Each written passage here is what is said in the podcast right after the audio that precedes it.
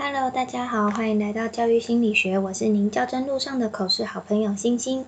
暌违了两个多礼拜，今天终于再次用上我的录音设备。那这学期也到了尾声，不知道大家准备好要迎接下学期的较真准备季了吗？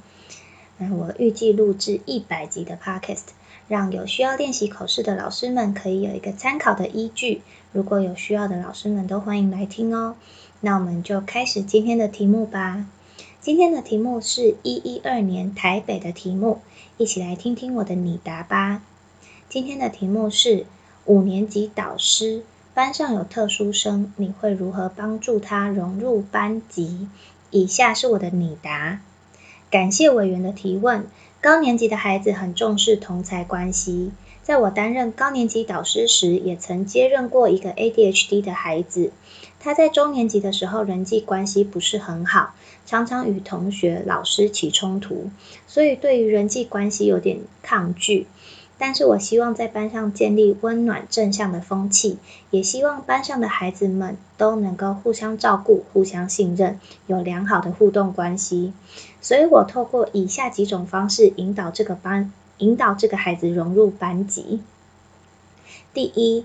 帮特殊生建立交友的自信。在开学前，我透过电话访问的方式，先认识了全班的家长，也在与家长交流的过程中，了解孩子们的个性、健康状况以及学习状况。在掌握了孩子的个性后，刚开学我便将这个特殊生的座位安排到个性都比较稳定、和善的孩子周围，让这个孩子能先与个性相对温暖的孩子进行交流。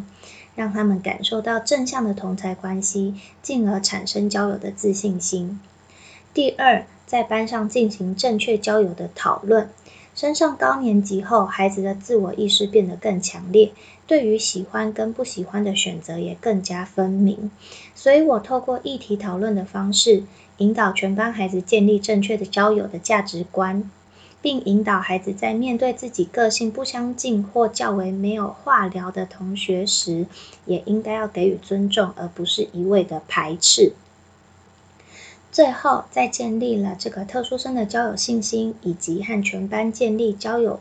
关之后，我会固定在每个月月初调整座位和班级干部，让全班孩子都能适时的练习跟不同的同学相处和交流，让孩子练习跟不同的人交朋友，也让孩子练习跟不同个性的人合作。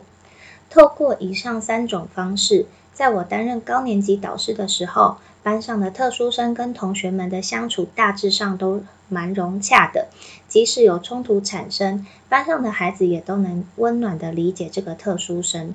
因此这两年间，这个孩子只在午上的时候跟同学发生过冲突，在那之后便都可以好好的相处。因此，我认为透过建立交友信心、建立正确交友观以及给予练习，就可以让特殊生融入班级。让他跟班上其他孩子和平相处。以上是我的经验，谢谢委员。这个问题问的虽然是特殊生的融入，但我觉得如果没有班上先建立比较温暖的风气的话，光是引导特殊生是很难达成效果的。所以这三个步骤，我就针对特殊生，还有班上其他孩子，还有所有孩子去做渐进式的安排。那以上的想法供大家参考。今天的分享就到这啦，拜。